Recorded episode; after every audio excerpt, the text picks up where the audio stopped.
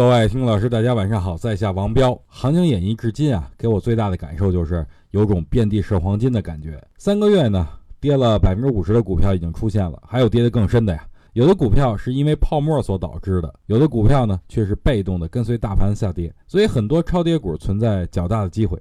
每轮行情的启动呢，都是伴随超跌股的反弹而变成了行情的反转，所以我觉得本次也不例外。今天涨停的股票里边，哎，我发现了很多超跌的个股，目前都出现了反弹。虽然反弹的高度是有限的，但这也意味着啊，有资金是在关注这些超跌个股的。